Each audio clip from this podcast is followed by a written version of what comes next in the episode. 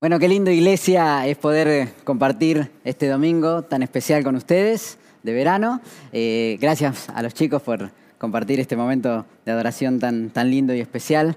Es un privilegio para mí poder eh, estar con ustedes y, y poder compartir esta serie que, hemos llamado Salmos, ¿no? Eh, obviamente, referencia al libro de los Salmos. Varios veranos venimos eh, eh, tratando algunas series sobre los Salmos y esta vendría a ser como una tercera temporada de, de, esta serie y bueno, vamos a hablar acerca de algunos Salmos. Empezó el pastor Javi el domingo pasado con el Salmo 34 y hoy yo quiero hablarles de un salmo que yo creo que está dentro del ranking de los salmos más populares, que es el Salmo 84.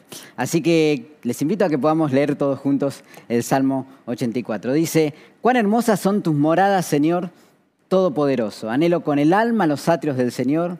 Casi agonizo por estar en ellos, con el corazón, con todo el cuerpo, canto alegre al Dios de la vida. Señor Todopoderoso, Rey mío y Dios mío, aún el gorrión haya casa cerca de tus altares, también la golondrina hace allí su nido para poner sus polluelos. Dichoso el que habita en tu templo, pues siempre te está alabando.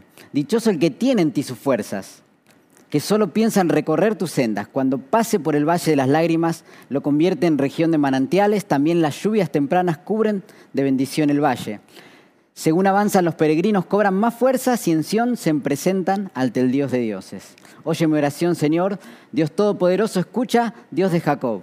Oh Dios, escudo nuestro, pon sobre tu ungido tus ojos bondadosos. Vale más pasar un día en tus atrios que mil fuera de ellos. Prefiero cuidar la entrada de la casa de mi Dios que habitar entre los impíos. El Señor es sol y escudo. Dios nos concede honor y gloria. El Señor brinda generosamente su bondad a los que se conducen sin tacha. Señor Todopoderoso, dichosos los que en ti confían. Como les decía, para mí este es un, salmo de los, de los, más populares, ¿no? de los más conocidos. Seguramente en algún momento te topaste con él, lo pudiste leer, tuviste la oportunidad de hacerlo. Eh, Spurgeon decía, este es un salmo digno de ser llamado la perla de los salmos. ¿no? Es un salmo eh, de uno de los más dulces salmos de paz, decía Spurgeon. Evidentemente este salmo trata un solo tema, podemos hablar mucho del salmo, pero el tema principal del salmo es la presencia de Dios. Y yo quiero hablarte en esta mañana de la presencia de Dios. Para introducir este tema, yo quiero hablarte de algunos principios de la presencia de Dios. Dice la Biblia que Dios es un Dios que está en todas partes, que Dios es omnipresente. Este es el primer principio que quiero que veamos de la presencia de Dios. Dios es un Dios omnipresente, que significa que Dios está en todas partes, en la totalidad de su ser. En, eh, una oportunidad, el salmista decía, si huyera a los montes, allí te voy a encontrar. Si voy a la profundidad del abismo, allí vas a estar vos. Si voy y me quiero esconder en la oscuridad, aún en la oscuridad te voy a encontrar. ¿Por qué? Porque Dios está en todas partes. Dios es un Dios omnipresente. Él está en la totalidad de su ser. No hay ni altura, no hay lugar, no hay espacio, no hay oscuridad, no hay luz que se pueda, eh, pueda esconder a Dios o que Dios no pueda estar allí. Dios está en todas partes. Este es el primer principio de la presencia de Dios. Ahora, si bien Dios está en todas partes, no en todos lugares, se lo reconoce de la misma manera. Entonces, Vamos a entrar en este segundo principio que tiene que ver con la manifestación de la presencia de Dios. Dios está en todas partes, pero no se manifiesta en todas partes de la misma manera. Dice la Biblia que Él es santo, Dios es santo, dice, Él habita en medio de la alabanza de su pueblo. Cuando nos reunimos como iglesia, como solemos hacerlo aquí en este lugar, bueno, en este tiempo por la pandemia no podemos hacerlo, pero Qué lindo es poder disfrutar de la presencia de Dios cuando nos eh, juntamos, nos unimos y, podemos levantar el nombre de Dios. En el lugar en donde se reconoce a Dios como tal, la presencia de Dios se manifiesta de una manera especial. Dios es omnipresente, está en todas partes, pero Él se manifiesta de una manera especial cuando sus hijos se reúnen y le reconocen. Este salmo arranca diciendo precisamente, cuán hermosas son tus moradas. ¿sí? Cuando habla de las moradas y de los atrios, el salmista se está refiriendo al lugar, el templo, el tabernáculo, el lugar donde eh, en, el pueblo de Israel se eh, representaba la presencia de Dios. ¿no? Había un lugar donde eh, el pueblo de Israel se congregaba para encontrarse con Dios y en ese lugar descendía o se manifestaba la presencia de Dios. Si es un salmo, este se lo conoce como los cánticos de Sión, un salmo donde eh, hacía alusión al templo o al lugar del encuentro con Dios.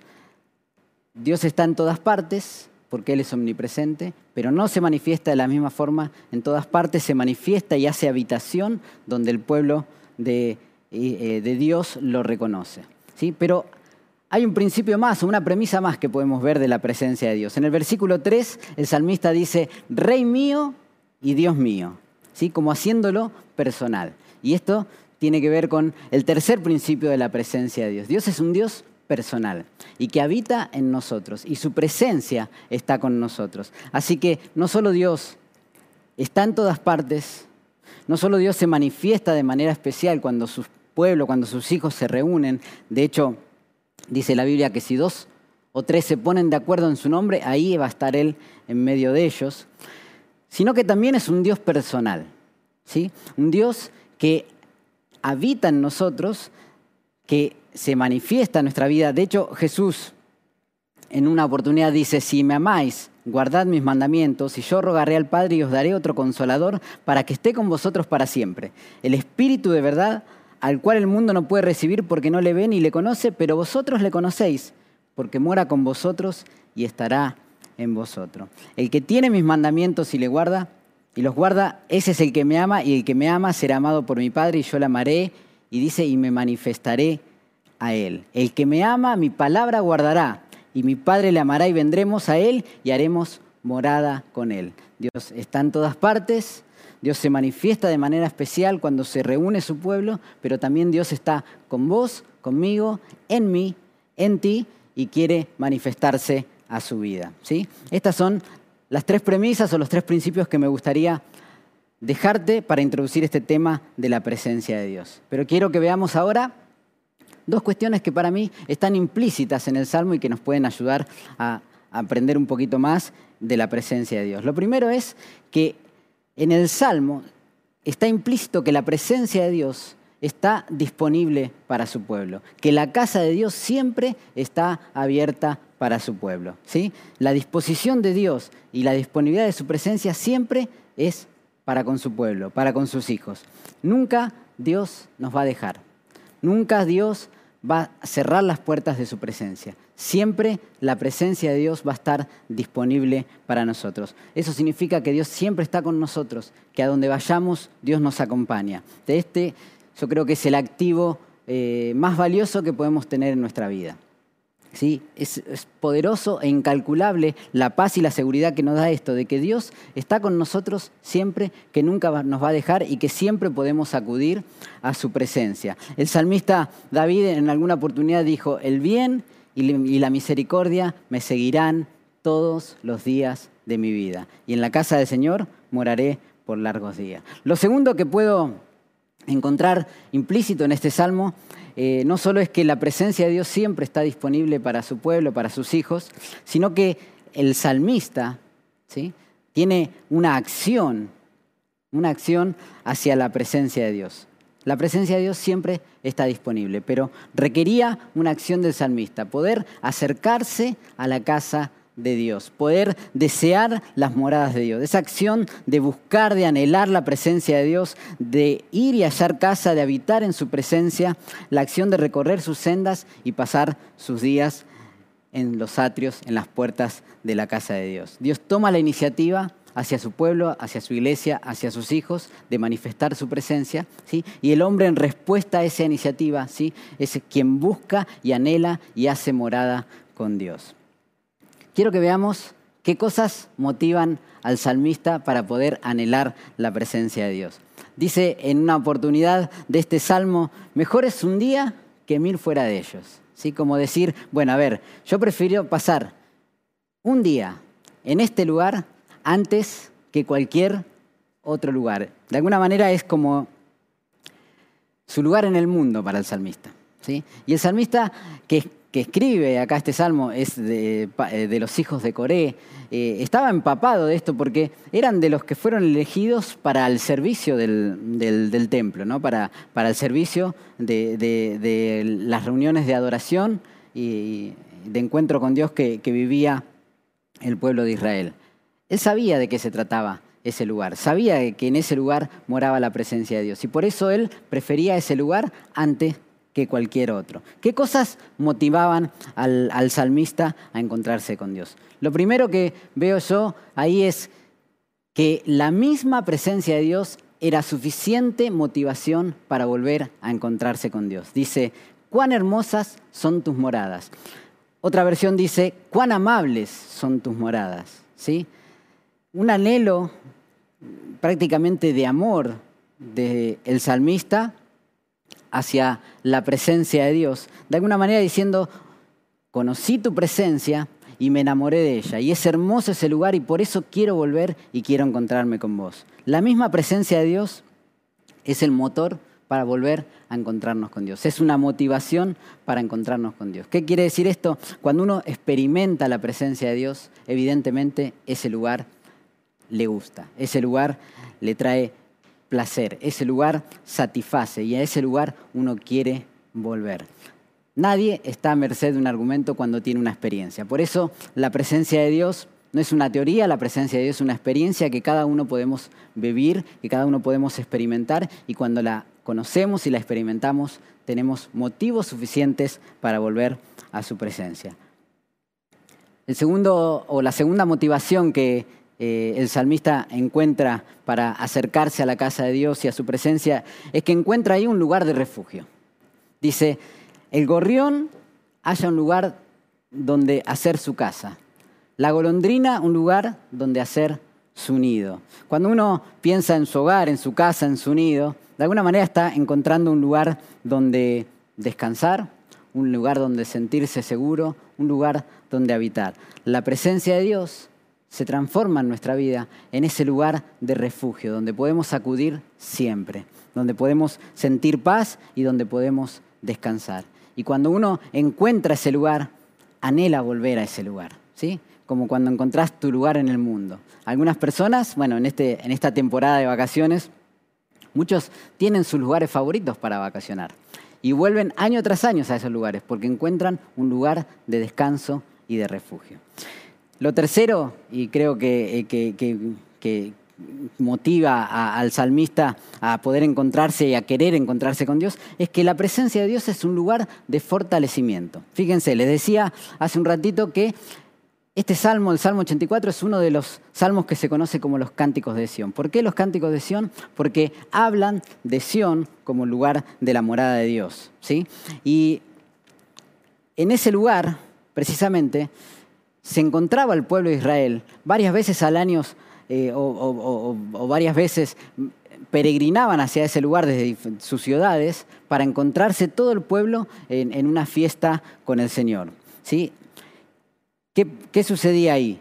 Claro, caminaban días y días todas las familias para encontrarse todo el pueblo en la presencia de Dios. Imagínense hoy ustedes peregrinando, caminando, porque en esa época no había autopistas, no había autos veloces, sino que caminaban todos hacia la presencia de Dios. Días, ¿no? donde no tenés lugar para eh, reposar o descansar, donde no podés eh, decir, bueno, me pago este hotel y esta noche eh, la paso durmiendo tranquilo para retornar mañana. No, días y días caminaban como podían para encontrarse con Dios. Uno dice, bueno, el día que llegaban a Sión, al monte de Sión, a encontrarse con Dios, llegaban exhaustos y cansados. Pero fíjense lo que, dice este hermoso salmo. Dice, en la medida que avanza el peregrino, van tomando fuerzas, recobran sus fuerzas, irán de poder en poder.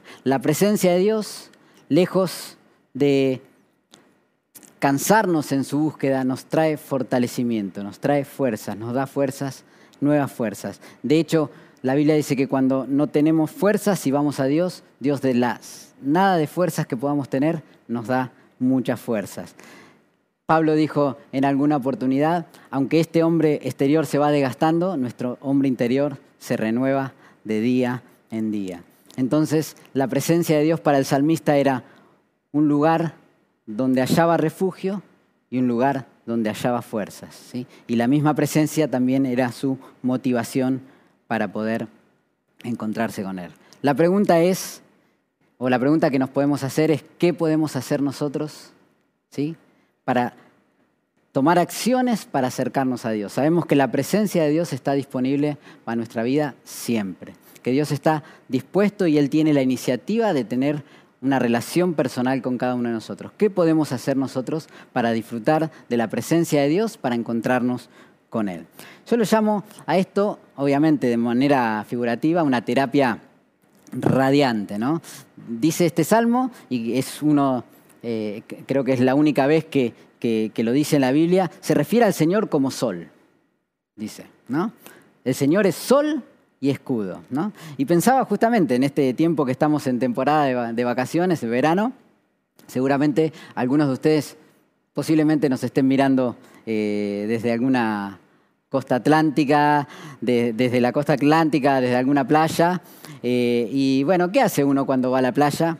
Al menos a mí eh, me gusta ir y una de las cosas que hago de las actividades es sentarme en la reposera, leer un libro al sol y uno se expone, obviamente, al sol.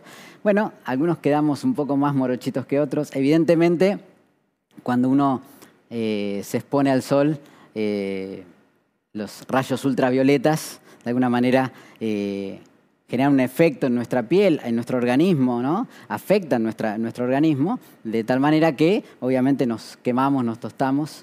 Y díganme, ¿quién de ustedes como me ha pasado a mí y seguramente a algunos de los que están acá conmigo les ha pasado, alguna noche no ha disfrutado de los beneficios de los rayos ultravioletas del sol, donde eh, tal vez no se han podido poner una remera, no se han podido dormir, ¿no? porque se quemaron.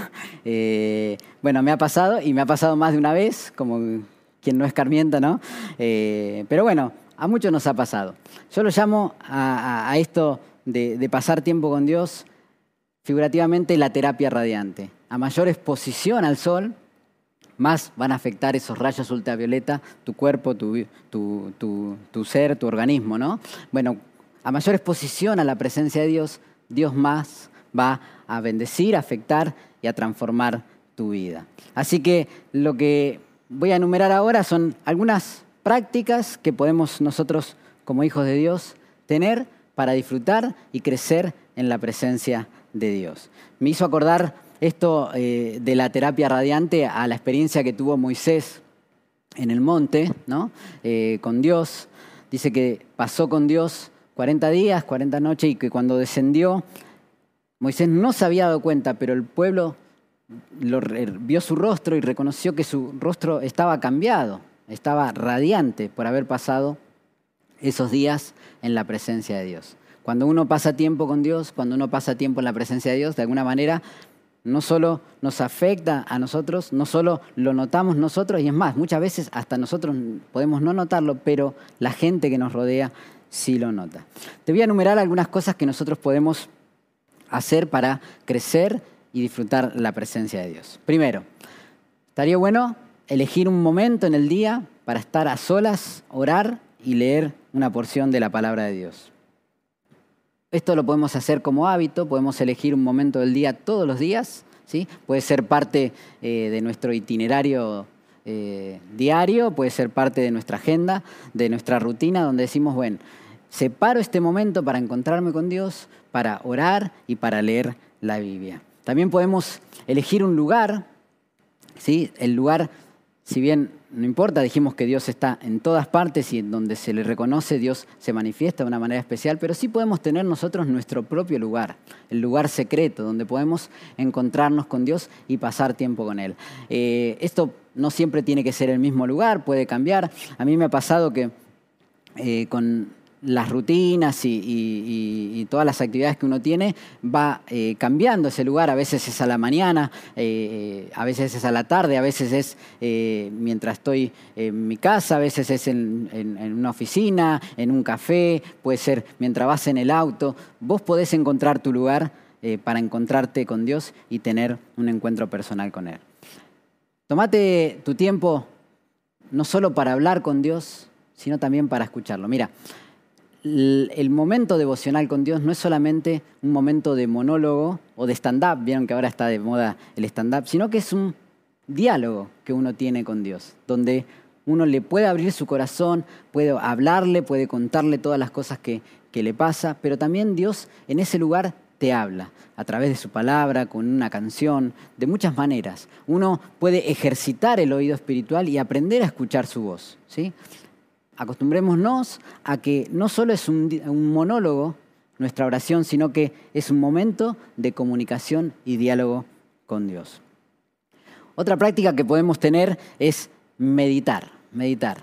Suena raro, ¿no? La palabra meditar. A mí me sonaba raro hasta que hace un tiempo se me abrió la cabeza con esto, ¿no? Y aprendí que todos somos grandes meditadores, que no, la meditación no es solamente para los orientales, ¿no? que todos somos grandes meditadores. Porque, ¿qué es meditar? Cuando uno le da vuelta a un pensamiento en la cabeza, de alguna manera está meditando.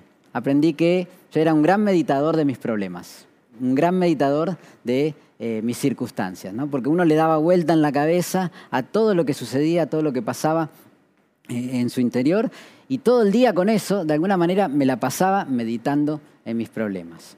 Podemos cambiar ese hábito y meditar en la palabra de Dios, meditar en la oración, meditar en Dios, poner a Dios en nuestros pensamientos, poner en nuestros pensamientos aquella palabra que, que Dios nos dijo en el devocional en la mañana y poder repetirla y pensarla y darle vuelta a nuestra cabeza y de esa manera nosotros estamos meditando. Cuando el Señor le habló a Josué, le dijo, si meditas de día y noche en, mi palabra, ¿sí? de seguro el éxito lo tenés asegurado. ¿sí? Podés agregar a esta práctica de meditación leer un libro, ¿no? a veces de acuerdo a lo que Dios te va eh, mostrando, enseñando, hablando a tu corazón, uno puede buscar algún libro sobre esa temática que puede ampliar y darte más revelación y conocimiento en la temática. Y otra de las cosas que yo aprendí en este tiempo, eh, si bien, bueno, hace un tiempo, y que en este tiempo volví eh, bastante sobre eso, es estar cada vez más conscientes de la presencia de Dios durante el día. ¿Sí? Nuestra comunión con Dios no está supeditada solamente a esos momentos devocionales. Nuestra comunión con Dios no está supeditada solamente a esos encuentros de iglesia que podemos tener. Bueno, en este tiempo de pandemia donde nos, pudimos reunir físicamente, tal vez muchas personas eh, pudieron haber perdido esa conexión con Dios, porque solamente su conexión estaba basada en esa reunión o ese encuentro de iglesia que tenían eh, en algún lugar. Pero la presencia de Dios nos acompaña siempre, en todo momento. Y nuestra comunión con Dios es en todo tiempo y en todo momento. ¿Qué significa esto? ¿Que me la tengo que pasar orando? Mira, la Biblia dice que debemos orar todo el tiempo. En todo tiempo debemos orar. Pero eso no significa que voy a tener que frenar mi vida, dejar de hacer todo lo que tengo que hacer para orar. No, es que nuestra comunión con Dios es constante. Entonces nosotros podemos estar conscientes 24/7 de la presencia de Dios con nosotros. Y podemos tener un diálogo constante con Dios. Cuando estoy en mi trabajo, cuando estoy en mi casa, en, el estudio, en la universidad, donde sea que pueda estar, yo estoy en comunión constante con Dios. Somos cristianos, siempre el pastor le dice, somos cristianos a tiempo completo. Así que puedes estar consciente de la presencia de Dios en todo momento. Y así podría enumerar algunas prácticas más. Pero como Dios es un Dios personal, ¿sí? la experiencia de la presencia de Dios la vas a tener vos, ¿sí? en lo personal con Él. Y Dios te va a ir mostrando y vos vas a encontrar las maneras de cómo conectarte con Dios y cómo disfrutar la presencia de Dios. Vas a encontrar las maneras, vas a encontrar los momentos, vas a encontrar el lugar. Lo importante es que puedas conectarte con Dios. Hay un común denominador, sí, en cada uno de nosotros. No importa el cómo, ¿sí? Dios te lo va a mostrar. Pero el común denominador es que vos y yo sí necesitamos la presencia de Dios. indefectiblemente necesitamos la presencia de Dios. En un diálogo que tenía Moisés con el Señor, Dios le dice, mira, anda a tomar la tierra prometida. Yo te voy a enviar mi ángel delante tuyo, ¿sí? Y vas a recibir todas las bendiciones de esa tierra prometida. Pero no voy a ir contigo, le dice, porque es un pueblo eh, rebelde. Y Moisés, que ya había experimentado la presencia de Dios, sabía que lo más importante para su vida y para el pueblo de Israel era la presencia de Dios. Y entonces Moisés le dice, mira, si tu presencia no va conmigo, no me saques de este lugar. Nosotros necesitamos la presencia de Dios. Vos y yo necesitamos día a día la presencia de Dios. En este año que está de alguna manera calentando motores, te, te pueden faltar muchas cosas, pero que nunca te falte la presencia de Dios. Que nunca te falte la presencia de Dios. Porque sin ella nada podemos hacer. El pueblo de Israel tenía mucha conciencia de la presencia de Dios. Y por eso su vida social, todo, estaba centrado en la presencia de Dios. El pueblo, la ciudad estaba eh, distribuida de alguna manera donde el centro era la presencia de Dios. ¿sí? Y siempre eh, acudían a la presencia de Dios. Tenían en claro la importancia de la presencia de Dios y sabían las consecuencias de no tener la presencia de Dios. Así que el común denominador es que vos y yo necesitamos la presencia de Dios y necesitamos crecer y desarrollar la presencia de Dios.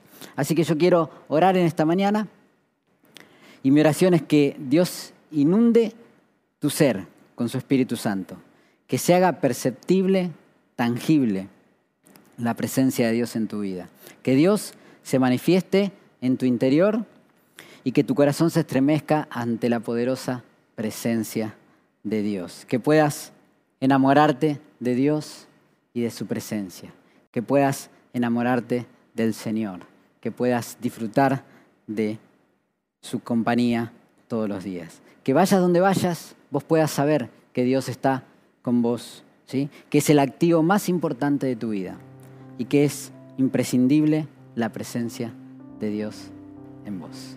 ¿sí?